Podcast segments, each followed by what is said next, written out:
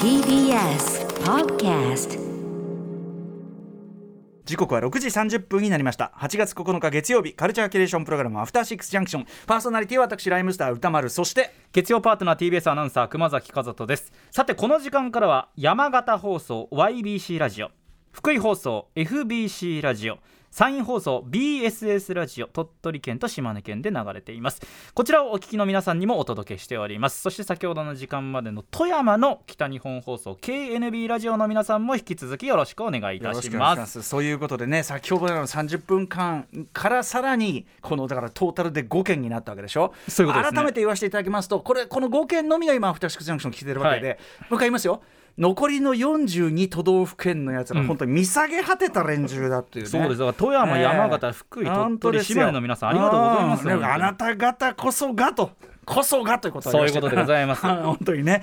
であの先ほどからねあの富山の皆さんには言ってるんですがあのなので他の県の人聞か聞けてない前提でのこの振りなので、うんうん。この県は内密に。まあ最近ねいろいろ便利になって聞けちゃうんですけど、まあそこは一旦ちょっとね棚にあとまあ書き込みとかありますけどね。ね。この件はもう分かるねっていうね。これ内密に、ええ。まあ連中はねまあ本当にもうそういうの分かりませんからそれはね。うんななもう右も左も分かってない連中ですから、うん、もうねそんなことはねね我々だけが有益な情報をね、はい。しててここんな時間になっております。ということで今夜は今年4月26日月曜日以来のご出演映画ライターの飯塚克美さんとお電話がつながってます。飯塚さんもしもし。もしもし、こんばんは。はいこんばんはよろしくお願いします。はい、えー、飯塚克美さんのご紹介じゃあ熊須からお願いします。はい飯塚和美さんです。DVD やブルーレイなど映像ソフトをメインとする映画ライターです。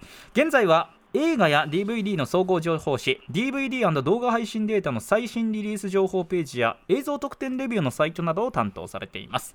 さらに6月から放送を再開しましたワウワウの最高の映画情報番組ハリウッドエクスプレスのディレクターも務めています。いやもう何度も言いますがハリウッドエクスプレスもうはい。一番僕が大好きな、一番楽しみにしている番組です。もう再開が嬉しいですありがとうございます。そう言っていただけて本当嬉しいです。ね、あのアメリカのそういうボックスオフィス情報であるとかあのはい新作のね、ああいう情報も本当にちょいちょい入ってくるようにちゃんとなりましたね。そうですね。アメリカはとりあえずあのコンスタンスに作品もあのこ公開されてますし、うんえこの状態がこのまま続いてほしいなとは思ってます。ええ、あの引き続き番組からもいろいろ情報をね仕入れさせていただきたいと思っております。はい。はい、ということで飯塚さん本日のお,、えーお題は何でしょうか？はい、えー夏休みにじっくり見てほしいおすすめの映画ソフトを紹介します。ソフトならではのというのはまだまだいっぱいありますからね飯塚さんよろしくお願いします。お願いします、After Six Junction. 今夜も生放送でお送りしています。アフターシックスジャンクションこの時間はカルチャートーク。映画ライターの飯塚克美さんに夏休みじっくり見るのにおすすめの映画ソフト紹介していただきます。はいということで、まあ、夏休み真っ只中でありますがコロナウイルス感染拡大そして何しろ猛暑ということであんまり表出ない方がいいんじゃないということもありますからね、なおかつここがポイントなんですけどもちろんねいろんな形で映画見やすくはなってますが、はい。ソフトならではのというところがやっぱり、ええ。じっくり見るならばその作品を従前に理解するのでしたいのであればやっぱりソフトに限るというのはね、未だにありますからね。はいということで飯塚さん私もですねえっとポチリスタンバイをしながら、あー望ませていただきますこのコーナーねいつもねえあ。りがとうございます。はいということでえっと現在発売中のまずものからご紹介いただけるということでよろしくお願いします。お願いしますはい、まずは、えー劇場版「鬼滅の刃無限列車編」出ました大ヒット作ですね。ビッグタイトルですね。はいこち。らから紹介したいと思います。はいえ まあ、あのもう皆さんすでにご存知だと思いますが、もう国内興行収入はもう403億円という大記録立てて、はい。もうあのブルーレイや DVD の売り上げももうあっという間に100万枚突破しちゃってる、もう大ヒット作ですよね。はい。うん。えもう映画自体はもう本当にあの僕もあの実は最初見たときは、うん。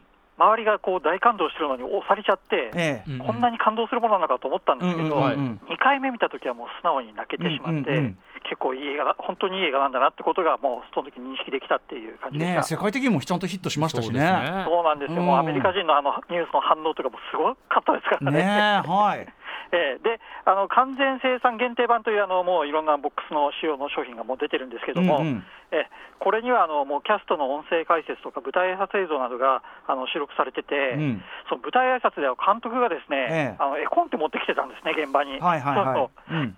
であのいろいろ語ってるんですけど、うん。その列車内の広さが、はい。少しずつ少しずつそのシーンを追うごとに実は広くしてるんだっていう、キャあー。ラクターが自由に動けるようにっていうこと。うんうん。そういうことを話したり、実はそのうまく映画の嘘をついてるそううなんです、映画ならではの嘘をちょっとうまくついてくれてて、うんうん。であと、オーディオコメンタリーとかでは、あの煉獄教授の役の日野聡さんが、はい。はいものすごいこううまいうまいうまいっていうあの、ええ。名台詞をですね煉獄さん同様に。ね。うん。煉獄さんのような形で喋ってくれたりしていて、うんうんうん。すごいサービス満点のあのオーディオコメンタリーになってるんで、はい。これはもうすごく楽しめると思いますよ、普通のね方でも。鬼滅やっぱ味わい尽くしたい方だったらねやっぱそこまであの、ええ。それこそライトユーザーもねすごく触れるソフトでもあると思うんで、うん。こういうねこの機会にそういうねあの関節であるとか、あのそういう形で二重三重にこう映画のその奥深さというかさ作り方までの面白みまで行く人がさらに増えるといいなって僕思うんですよね。そうですね、うん。まあ、あの通常版のあのブルーレイや DVD も出てるので、うん。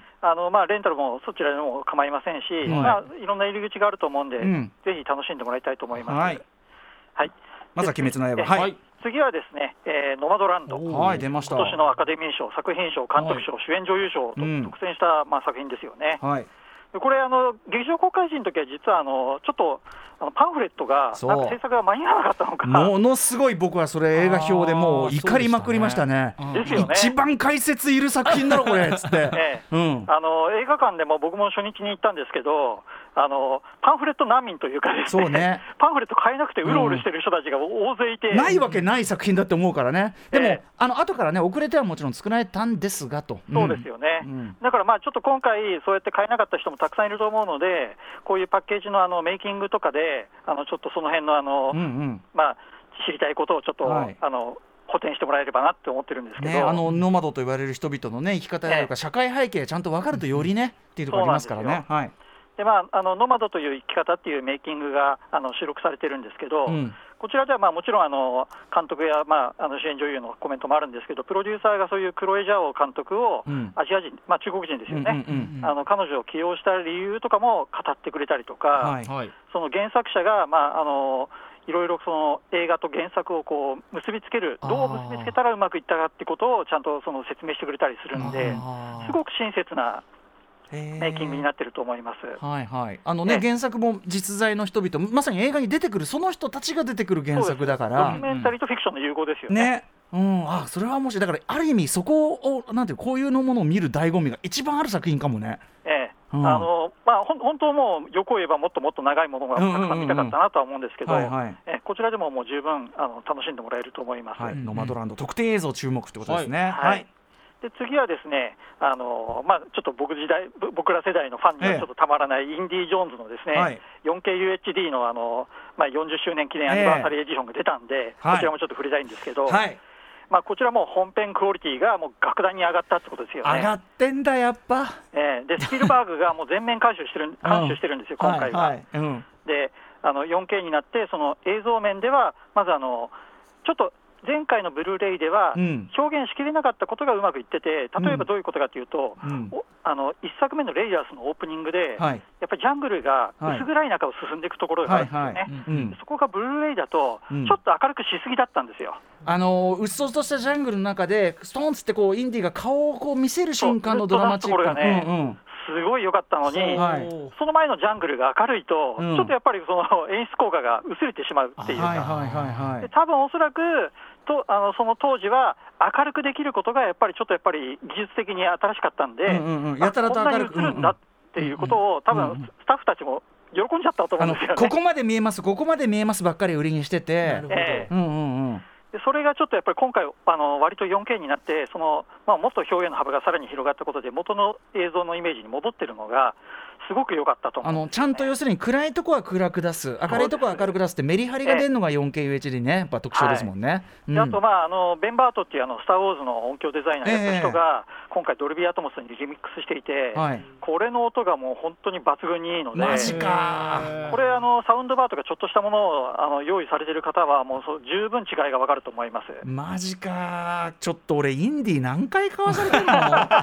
ちょっと。でもやっぱこれはそうか。そうですよね。ね。ですよね。と言いながらはい。歌丸さんが今こうやって はいはい。まあ、次の作品も、まあ、もうフはい。ァンはもう何度も何度も買ってる映画なんですけど、はい。キングコング対ゴジラの 4KUHD がはい。出たんですよね。はい、あの要するに元の東宝の方ですよね、これね。はい、ゴジラ対コングが今、映画館でやってますけど、うん。はい。それのまあオリジナルになったうん。大昔の作品ですよね。はい、いや、でも娯楽性抜群ですよ、これね。いやもうサービス満点のエンターテインメントで、僕はもう大好きで、もうレーザーディスクからもう DVD からブルーレイから何回買ったんだはい、って感僕もです、僕もです。はい、うんうん。でやっぱりこの映画って、あの東宝チャンピオン祭りっていう昔の子供用の上映のために、うん。97分の本編を74分にカットしちゃって、はいそれをオリジナルのフィルムでやっちゃってたんですよね。え、あ、元のフィルムを切り刻んで、そのバージョン作っちゃってた？えー昔はそんなビデオとか DVD とかあるって思ってないから、はい、はい、はい。その後先のこと考えないで、うん一番状態、いい状態を提供しようってことだと思うんですけど、うんどネガを切っちゃって作ってたんですよ。まあね、そういう、こう、歴史的ね、意義みたいなの考えてないですもんね。うん。だからその辺のあのか欠損したコマの修復とかも含めると、すごいこうハリウッド映画の修復とはずっと全然次元が違うと思うんですよね。うんうん、なんかね、残ってないっていうかね、ああいうものをね。ええああ、なるほでど。まあ、本編もいいんですけど、あの紛友特典がすごいやっぱりこれ、凝ってて、はい。あのまあ、未公開写真集っていうのと、うん。あとはあのその小松崎茂さんっていう人が書いた、まあ、懐かしい漫画風なこう、はい。冊子がついてるんですよね。昔のその少年誌とかそういうののね、こうそうです、そうです。挿絵とかいうものがいろいろありましたからね、はい、昔ものすごい。月刊少年チャンピオンとか。ね、はいはい、ええ。小松崎さんのね、イラストすごくもちろん、はい。でそのあの、まあ、漫画が冊子として入ってるってことが、まあ、やっぱり大きな特典なんで、なるほど。えーこれはあのぜひちょっとやっぱりあのゲットしてもらいたいなと思いますね。なんだよ。多分これが最後だと思うんですよ、携帯としては。なんだよ。これが最後喜んでんだか、ぼやいてんだか。はい、キングコング対ゴジラ、えー 4KUHD。そして、はいええー次は真夏の夜のジャズというですね、うん。もうこれジャズライブのもう名作中の名はい。作と言われている作品が、ええまあこれもあの 4K でレストアされて、ええ。えー今回ブルーレイになったんですね。うんうん。でもあの日本独自であの5.1チャンネルにリミックスしてる音響がもう本当によくて、日本独自なんだ。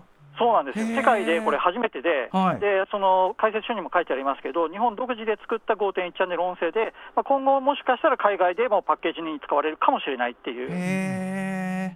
なるほど。うんで本編もそうなんですけど、あのまあ、監督さんが写真家なんですよね、うんうん。バート・スターンさんっていう、もう2013年にお亡くなりになってるんですけど、はい。この方のドキュメンタリーが90分入っていて、そっちもすごいんですよ。あの有名なのがあの、スタンリー・キューブリックのロロリータのあのハートのマークの写、あのサングラスかけた女の子の写真とか、マリリン・モンローがレースをちょっと手前に下ろしたこうちょっとヌードっぽい写真とか、うんうんああいうのを撮った方なんですよね。えー、もうなんか歴史的なもうイメージっていうかね。そうなんですよ、でそのモンローとどういうふうな撮影をしてたかってことも本人がいろいろ語ってるのがすごい印象的だったんで、うんうんうん。ぜひそれもあの聞いてもらい,、真聞い夏てもらいたいですね。4K 修復版これだ。ええ。困るなあ。はいはいはいカートに入れる、うんうん。はい。で次はですね あの、これはちょっと日本映画のインディペンデント作品なんですけど、はい。ドロステの果てで僕らというですね、うん。僕はもうこれあの、見たときはもうカメラを止めるなのもうポスト作品だというなるほどぐらい素晴らしいおこれ拝見してない。はい。うん。あのサマータイムマシンブルースとかをあの、まあ、作ったヨーロッパ企画っていう、まあ、京都の劇団さんですよね、はいはい。うん。あのそこのあの脚本家の上田誠さんの新作で、うん。あの1階の喫茶店と2階にそのマスターが住んでるアパートがあるんですけど、はい。そこの2つの部屋が、うんうん。テレビがあの2分のタイムラグを置いてつながっちゃうんですよ。うんうん。ほうほう。で、まあ、まさにその自分たちの顔をそれで映して、その自分が部屋に帰ると、はい。2分後の自分が、おいおい、俺だよ、俺だよって語りかけてきて、うんうんうん。その2分の差がはい。非常に面白い展開を見せるっていう、へえうんうんうんこれがね、あの非常にモニターとモニターをこう鏡のように向け合わせると、はいはい。無限ループみたいな形になったりとか、うんうん。そういうこういろんな工夫がどんどん入っていへて、決してこの超大作ではないんですけど、うんうんうん。テネットよりははるははるかに分かりやすい映画になってます。なるほど。うんええうんうん。へあのえそれ見てなかった。うん。これはね、ぜひ見てもらいたいんですけど、あのオへフィシャルサイトでしか販売ししてないんですよ。あ。なるほどね。アマゾンでは売ってないので、ソフトはね。ええはい。ソフトが。うんうんでそういうところなので、それはぜひちょっとあのチェックしてもらいたいなと思うんですえっけど、とドロステの果てで僕らで検索すれば出でる感じですかね。あのオフィシャルサイトに飛びますので、うんうんそうするとあのチェックできます。うんはい。はい。いやえありがとうございますでこちら、特典がですね、うん。あのこのドロステの果てでのその元になったハウリングっていう短編もあったりとか、うんうんうんあとそのキャストが説明聞いても全然わかんないなってぼやいてる 51分のメイキングが入ってたりとか、ね。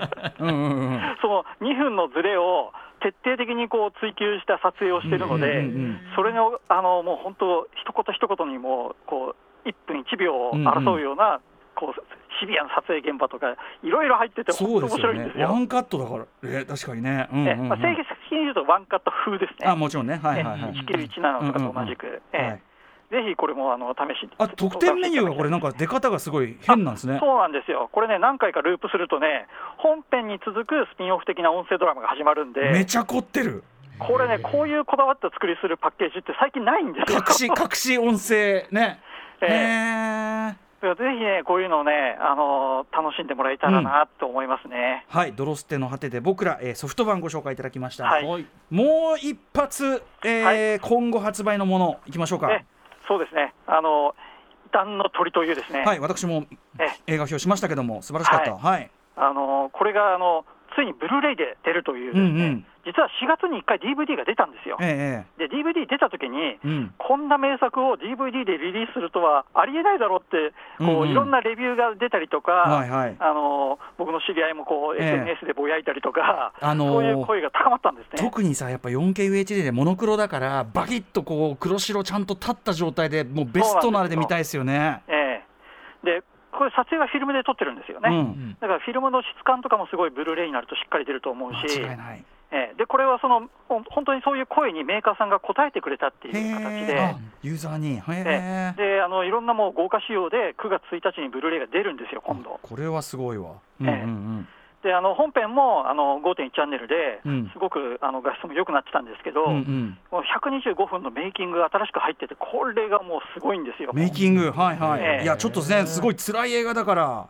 そうなんです、うん。でこれが辛い映画なんですけど、うん。メイキングを見ると、やっぱりこう、フィクションだってことで、ちょっとやっぱり、ほっとする一面もあるんですよね。あ。ちゃんとちゃんと配慮して捉えているみたいな。要はねちょっと児童虐待的なねところがいっぱい出てくるから、ええうん。だからあの子供の主演の少年を演じたあのペトル・コトラール君は、うん。あのまあ、当初、キャスティングされてた子役さんの弟さんだったんですね。うんうん。あそうなんだ。へへえ。でも。本当はお兄ちゃんの方が、うん。あのいろいろいいんじゃないかっていうことで話が進んでいたら、うんうん。どんどんどんどんそのちょっとお兄ちゃんはやっぱり芝居に向いてないってことがうん。うん本人も含めて分かって、へで それで弟さんがすごいやる気満々なと弟完璧ですよでもね。いや弟さんで本当素晴らしかったんですよ。ねよかったですねええうんうんうん。まあ、でも当然、子供だから、あのその動物を傷つけないって、まあ、そういう動物が虐待されてるわけですよね、はい映画の中では。ええはいはい。でも、実際は動物は傷つけられてないんですよね。うんうんうんでそういうこうこだわった撮影をしている様子とか、はいはい。まあ、あとその映画の象徴的になっているような、こううん。地面から首だけ出されて、ええ埋められている子供のカットがあって、ええ。彼がカラスに襲われるんですよね。ええ辛い場こ面です。のこうメイキングとか見ると、ああ、こうやって撮ってたのかっていうのがすごくよく分かって。へえ。うんうん。その辺とかはもう本当はあのもういろんなこう名優たち、ハーベイ・カイテルとかジュリアン・サンズとか出てますけど、うんうんはい。それをこう監督がこう一応全部終わったところでこう、うん持ち上げるんですよね、持ち上げて一緒に記念写真撮るっていうね、うんうんうんこともやってたりとか、えーじゃあ なああいう辛い映画だからこそちゃんと場の雰囲気は良いっていうか。そうなんですよ。決してもうそんなあのダークな映画だからダークな雰囲気ってことではなくて、うんうんうんあの現場ではもうすごい子どものその時間とかも機能を使って、うんうん。あのいろんなことを配慮した上で作品を作ってるっていう。これだからさ強烈な映画だから見終わった後、うんうん。ちょっと解毒剤としてメイキング映像を見るっていうのがありかもしれないね。映画館だとこうどよーんとした気分で家に帰ることになりますけど、家で見るときはちょっとそういうメイキングを見ることで、少しちょっと気を楽にできるっていう、うんそれは大きいと思います、ね。いやでもこれね異端の鳥それこそねいろんなああいうこういわゆるホロコーストの話題とか話題になったけどあの別あの要するになヨーロッパ全土でそういうユダヤ人迫害あったってことの事実はベースにしてるんで、ねまあ、このタイミング見られるのもやっぱ意味ありますよねすごいね。そうですね、うん。ぜひあのこちらはまあ9月1日の発売なんで、うん。えこちらもぜぜひチェックしてもらいたいですね。はい。飯塚さんありがとうございます。そして、ありがとうございます、まあ端的に言うと困困るな。飯塚さんもね嬉しいなまあ、もう本当にもうあの何回これ俺たち。でも 4K やっぱさ 4KUHD は結構究極だと思いたいですね。そうですこのね。先はうんえソフトね、うん、と思いたい。ということで改めて今日ね、あのはい、紹介していただいてごご紹介していただいたもおさらいしましょう。のまず発売中のもの6作品劇場版「鬼滅の刃無限列車編」「ノマドランド」「インディ・ジョーンズ 4K40 周年アニバーサリーエディション」キングコング対ゴジラ 4KUHD 真夏の夜のジャズそして6作品はロドステの果てで僕らそしてこれから発売されるもの9月1日ブルーレイが発売予定異端の鳥という7作品紹介していただきました。はい、えーそして最後に飯塚さんお知らせごとぜひお願いします。はい、えー毎月20日発売の雑誌、えー DVD& 動画配信データで、えー毎毎月あのリリース情報ページとか書いてます。であとですね、えーハリウッドエクスプレスもそうなんですけど、僕が一次審査員を担当しているスキップシティ国際 D シネマ映画祭2021が、えー一応9月25日から開催予定となっております。うんちょっとコロナもあのこういう状況なので、えーどういう形になるかっていうのは、これからじ映画祭の方から発表があると思うんですけども、えーこちらも開催されたら、ぜひあの来ていただければと思っております。はい、えーということでまたね飯塚さん今後ともまたちょっと最新情報というかねいろいろ教えてくださいお願いしますはい、はい、えーということでここまでのゲストは映画ライターの飯塚克美さんでしたありがとうございましたありがとうございました。Station. After Six Junction.